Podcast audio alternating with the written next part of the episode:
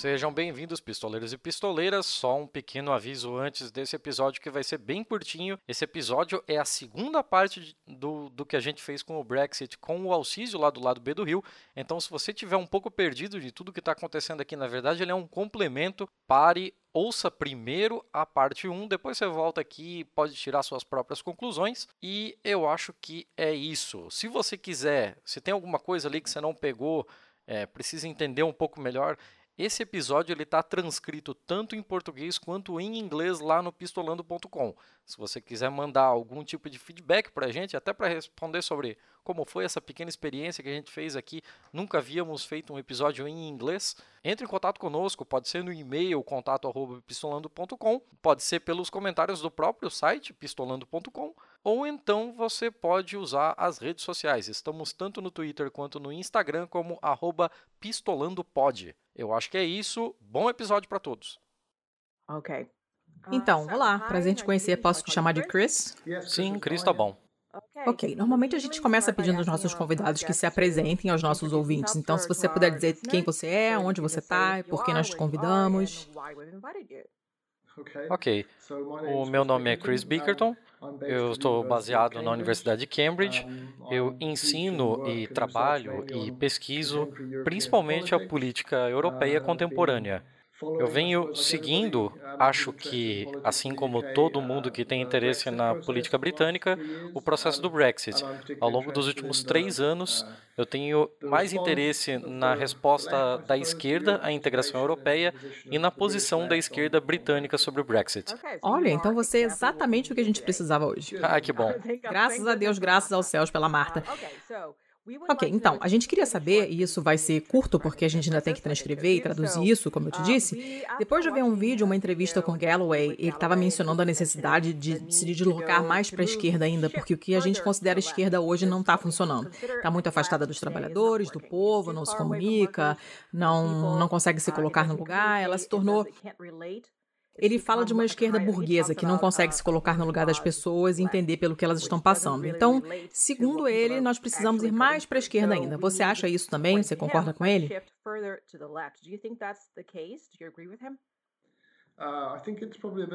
Ah, eu acho que provavelmente é um pouco mais complicado. Eu acho que o Labour Party ele fez duas coisas nos últimos anos e essas coisas estão indo em direções opostas. Então, sociologicamente, o partido definitivamente vem sendo dominado por eleitores bem jovens que vivem em centros urbanos, sabe, em cidades grandes, principalmente em Londres e em algumas cidades universitárias do Sul. Eu acho um tipo de grupo de classe média intelectual bem jovem de eleitores, mas especialmente de membros.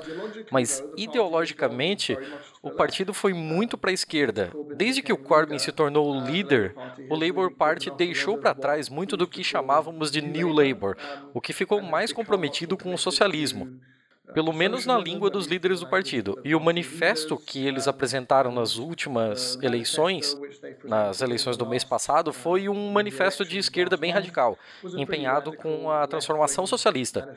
Então eu acho que o problema com o Labour Party não é ele ter se tornado um partido burguês, como Galloway diz. O problema é que, se você quiser ser mais específico, é que você tem esse movimento contraditório entre o salto ideológico para a esquerda e o movimento social sociológico na direção do centro.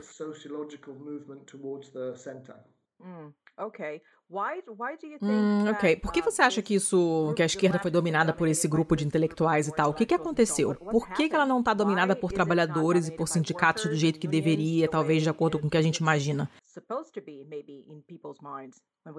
Porque quando a gente pensa na esquerda, a gente pensa em trabalhadores, né? E o que, que aconteceu? Por que, que agora é essa espécie de elite intelectual que está controlando as coisas? Sim, eu acho que é interessante que provavelmente tem vários motivos diferentes. O Labour Party no Reino Unido não abandonou as suas relações formais com os sindicatos. Os sindicatos, especialmente alguns como o Unite, têm um papel muito importante na gestão do partido, e ainda existe uma dependência econômica do partido com relação aos sindicatos e às contribuições que eles fazem. Então, eu acho que o que eu disse sobre a sua transformação sociológica deve ser combinado com o fato de que, sabe, as origens deles como um partido formado por sindicalistas, por trabalhadores auto-organizados e autorrepresentados, elas ainda sobrevivem nessas relações que o partido tem com os sindicatos. Mas nós, como nós sabemos, né, Certamente, no caso do Reino Unido, o papel que os sindicatos têm na estruturação da vida social é muito diferente do que já foi um dia. E o efeito do governo conservador nos anos 80 sobre os sindicatos foi muito intenso. Então, eu acho que os sindicatos existem como uma espécie de grupo de interesse bem organizado, mas não tem o mesmo tipo de autoridade sobre a sociedade como um todo, algo que acontecia com as classes trabalhadoras britânicas. Então, você tem esse papel dos sindicatos. É, de resto, eu acho que provavelmente é uma mistura de coisas, sendo que algumas têm a ver com o fato de que quando o LP se transformou nesse partido de centro, nesse blairismo dos anos 90, representando uma terceira via. O Blair tocava o partido e ele frequentemente brigava com o partido. Os ativistas frequentemente estavam mais à esquerda ideologicamente do que a liderança do partido, então o que o Blair tentou fazer foi cortar, por assim dizer, a parte mais ativista dos membros do Labour e tornou mais fácil filiar o partido. Era possível entrar para o LP e não fazer nada, como quando a gente faz com a Anistia Internacional, você paga a sua contribuição mensal e pronto. Era muito diferente antigamente, quando para ser membro de um partido você participava de reuniões toda semana e fazia parte da organização do partido em nível local, de comitês e coisas assim. Então ele transformou o partido dessa forma, como uma maneira de se livrar do Labour e de falar muito mais diretamente com os eleitores. O que vem acontecendo desde o Corbyn é que muitas pessoas se filiaram ao partido e a eleição do líder foi aberta para todos os membros, em vez de somente para os membros dos partidos parlamentares. Só os MPs e a natureza dessa filiação é, eu acho muito diferente. É muito mais tipo ativistas e muito mais envolvidos. Então eu acho que tem um tipo de geração de pessoas que não representam necessariamente a sociedade como um todo. A sociedade é muito mais diversa do que isso, mas mesmo assim é um grupo organizado. Quer dizer, grupos como Momentum, uma espécie de organização nacional dentro do, do Labour, uma geração de, sabe, ativistas que conseguiram realmente tomar conta do Labour através da liderança, é, conseguiram criar esse partido muito mais radical. Mas a identidade social desses ativistas é a que eu descrevi para você. É gente millennium, muito baseada em Londres, com muita educação formal, com muito interesse em ideias e em conectar ideias e políticas. E eles não têm nenhuma relação direta, até onde eu sei, com outros elementos e estruturas da sociedade britânica. E o erro do Labour, eu acho, foi que ao longo do tempo ele se tornou uma espécie de bolha sociologicamente e ideologicamente. E quando você testa essa bolha lá fora, nas eleições gerais, você percebe que ela era só uma bolha mesmo. Uhum, isso é exatamente o que a gente viu no primeiro plebiscito, né? Que Londres teve um resultado completamente diferente sobre Brexit quando comparada com o resto do país. E aconteceu de novo, né? No segundo plebiscito nas eleições gerais. Ninguém aprendeu nada porque nada mudou entre os dois eventos. O que, que aconteceu? Porque as pessoas talvez esperassem um resultado diferente, já que a gente meio que entendeu o que tinha acontecido na, da primeira vez e agora aconteceu novamente. É algo do tipo, ah, é, quer sair, então sai para ver o que é bom para tosse, ou algo mais deu errado, ainda mais do que antes. O que, que você acha que aconteceu? Quando você fala do primeiro e do segundo plebiscito, o que, que você quer dizer exatamente? Porque no primeiro plebiscito o resultado foi um choque, ninguém estava esperando. Em 2016? Sim. Porque houve uma diferença muito grande entre Londres e o resto do país, ninguém estava esperando aquilo. Porque não parecia, não parecia lógico que alguém pensasse sobre isso e chegasse à conclusão de que realmente seria ótimo sair da União Europeia, né? E aí aconteceu de novo, e agora temos o Boris Johnson e temos todas essas coisas que ninguém entende de onde vieram. Então, pelo que eu ouvi aqui na Itália e no Brasil também, algumas pessoas estavam comentando isso, tipo, o que, que aconteceu? Porque a gente achava que tinha entendido o que tinha acontecido na primeira vez. Então, talvez algo tivesse que ter sido feito para mudar as coisas e ter um resultado diferente nas eleições. Mas aí, Boris Johnson, o que, que houve? É, eu acho Acho que é uma lição a ser aprendida sobre ter um pouco de cuidado sobre a maneira que a gente usa para se informar, onde a gente se informa, porque é possível, como eu disse, que as pessoas estejam funcionando mesmo em uma espécie de bolha. Acho que isso tem a ver, talvez, com uma interpretação errada do voto do Brexit original. Em 2016, quando as pessoas votaram para sair da União Europeia, a reação de muita gente favorável a permanecer foi: ah, as pessoas foram enganadas por esses slogans mentirosos. As pessoas não sabiam direito do, do que elas estavam votando. Ah, elas estavam erradas. E aí, depois de três anos, ficaria mais evidente que, sabe, tudo isso tinha sido um erro e que as pessoas iam notar e votar de outra forma. Eu acho que a gente sabe desde o começo que essa é uma leitura muito perigosa a ser feita sobre os motivos pelos quais as pessoas votam. Acho que as pessoas votaram em grande parte porque realmente queriam sair da União Europeia e não porque eles entenderam errado, essa era uma visão deles sobre a União Europeia. Aí você chega em 2019, no final de 2019, e muita gente que tinha pensado por anos desses debates parlamentares e negociações e um monte de votações que foram rejeitadas, e o que elas viram foi essa incapacidade do parlamento de simplesmente seguir o resultado do plebiscito. E aí um partido disse: olha, a gente vai fazer um Brexit ponto final. Esse era o slogan deles, inclusive. E o que te interessa é sair da União Europeia. Então você vai votar no partido que vai tirar você da União Europeia. E se essa nossa análise é de que as pessoas estavam erradas quando votaram antes e que agora certamente vão perceber que cometeram um erro, então a gente nunca vai entender a dinâmica da coisa. E certamente durante boa parte da campanha, foi só no finzinho, eu acho que os ativistas e alguns líderes do Labour é, perceberam que eles tinham subestimado a vontade de muitos eleitores no norte da Inglaterra Inglaterra que tinham votado pelo Brexit. De votar no Partido Conservador para conseguir o Brexit. e de abandonar o Labour, no qual eles vinham votando há muitos anos, muitos anos. Foi só no finzinho que eles começaram a perceber que esses eleitores não iam votar neles. e não votaram mesmo e o LP perdeu de lavada. Então eu acho que parte do problema é o fato de que eles subestimaram a posição das pessoas em votar em qualquer partido que simplesmente prometia dar para eles o que eles queriam. e o que eles queriam era tirar o Reino Unido da União Europeia. Você acha que os sindicatos vão se fortalecer depois disso, como uma reação a essa perda de conexão com os trabalhadores que levou à vitória dos conservadores? Os sindicatos de categoria? Isso. É, não sei. É, Quer dizer, de certa forma, eu acho que a resposta dos sindicatos pode ser que eles tenham que mudar o seu jeito de organizar e tentar e se reconciliar, se reconectar com muitos eleitores.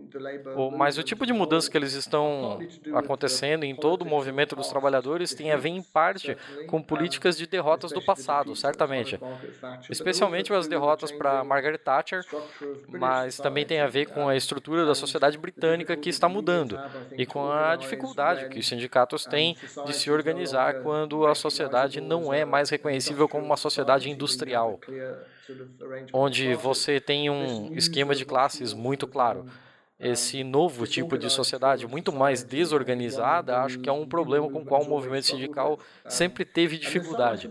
E tem alguns, tem algumas tentativas de meio que recrutar trabalhadores que são, sei lá, flexíveis ou trabalhadores em posições precárias. Sim, os sindicatos estão sempre tentando se adaptar a essas coisas, mas eu não tenho certeza, acho que a minha impressão é que pelo menos desde as eleições gerais não há nenhuma evidência de que os sindicatos ou o labor estejam realmente tentando mudar radicalmente o jeito deles fazerem as coisas. Eu acho que, pelo menos, os candidatos parecem estar dizendo que sim, precisamos repensar e nos adaptar, mas o lance de que o Labour foi capturado por uma parte específica da sociedade e está lutando para conseguir falar com o resto da sociedade, eu acho que essa ficha ainda não caiu, para ser sincero. É, sim, nós vemos a mesma coisa acontecendo em outros países também, né? A esquerda está meio que desconectada por causa dessa mudança nas sociedades como um todo. E são outros 500 no Brasil, porque nós não. É, quer dizer, nós temos indústria, mas ainda temos muitos empregos precários, muita gente que não estudou, não temos um histórico longo de sindicatos e tal, é outra história. Mas, de qualquer forma, eu vou fazer mais uma pergunta só e depois eu vou te liberar. Os zilhões de empregos que vão desaparecer com o Brexit, que é o que a gente está ouvindo há muito tempo já. Você acha que isso vai acontecer mesmo ou é algum tipo de terrorismo midiático para fazer com que as pessoas mudem de ideia ou que tenham medo? Porque eu pessoalmente tenho muitos amigos que moram em Londres e muitos deles têm amigos que foram embora porque não têm certeza do que vai acontecer agora, especialmente com os vistos, mas com os empregos também. As coisas estão mudando muito rápido, eles têm medo de não conseguirem mais ficar na Inglaterra, então estão indo para outros países. E eles, os meus amigos, dizem que isso vem acontecendo o tempo todo. Mas essas pessoas estão sendo substituídas por trabalhadores britânicos ou é só empresas fechando e empregos sumindo? Você acha que isso vai acontecer mesmo? Está rolando esse nível mesmo das pessoas terem que ficar assustadas? O maior impacto sobre as empresas, eu acho, e sobre a economia como um todo, tem a ver com a incerteza. Então, de um ponto de vista mais geral, a economia do Reino Unido é razoavelmente robusta, é bem grandinha, tem muitos setores de ponta em nível mundial e também é muito adaptável por causa da flexibilidade desse mercado de trabalho. O que certamente aconteceu e tornou as coisas difíceis nos últimos anos é que tem havido muitos, muitos investimentos que foram colocados em stand-by. Não necessariamente eliminados para sempre, mas certamente colocados em stand-by. Porque ninguém sabe como vão ficar as relações entre o Reino Unido e o seu maior bloco de comércio, que é o mercado comum europeu. Esse tipo de incerteza não vai, eu acho, terminar no fim de janeiro de 2020, que é quando o Reino Unido vai sair da União Europeia, porque tem um acordo de comércio que ainda tem que ser negociado com a União Europeia. Pode ser que o acordo seja negociado rapidamente ou não, mas eu acho que depois que houver uma certa quantidade de certeza sobre o tipo de relação que o Reino Unido vai ter com a União Europeia, qualquer que seja essa certeza, qualquer que seja a forma que ela tomar, em parte porque o, o, medo é que haja um colapso total nas relações e o Reino Unido caia, mas isso foi evitado porque agora nós temos um rascunho de acordo, então pode ser que os medos apareçam de novo no fim do ano sobre o que vai acontecer se o Reino Unido não tiver um acordo antes de 2020 acabar. Mas mesmo assim, deixando isso de lado, mesmo se o acordo não for, sei lá, algo que as pessoas tenham idealizado, dependendo do setor onde elas trabalham. Depois que você tem uma estrutura que dê certeza de um acordo, aí você começa a planejar o futuro. Como eu disse, a economia do Reino Unido, bem, tem um mercado interno bem grande, mas também temos muitos setores competitivos. Eu acho que vão ser capazes de se adaptar.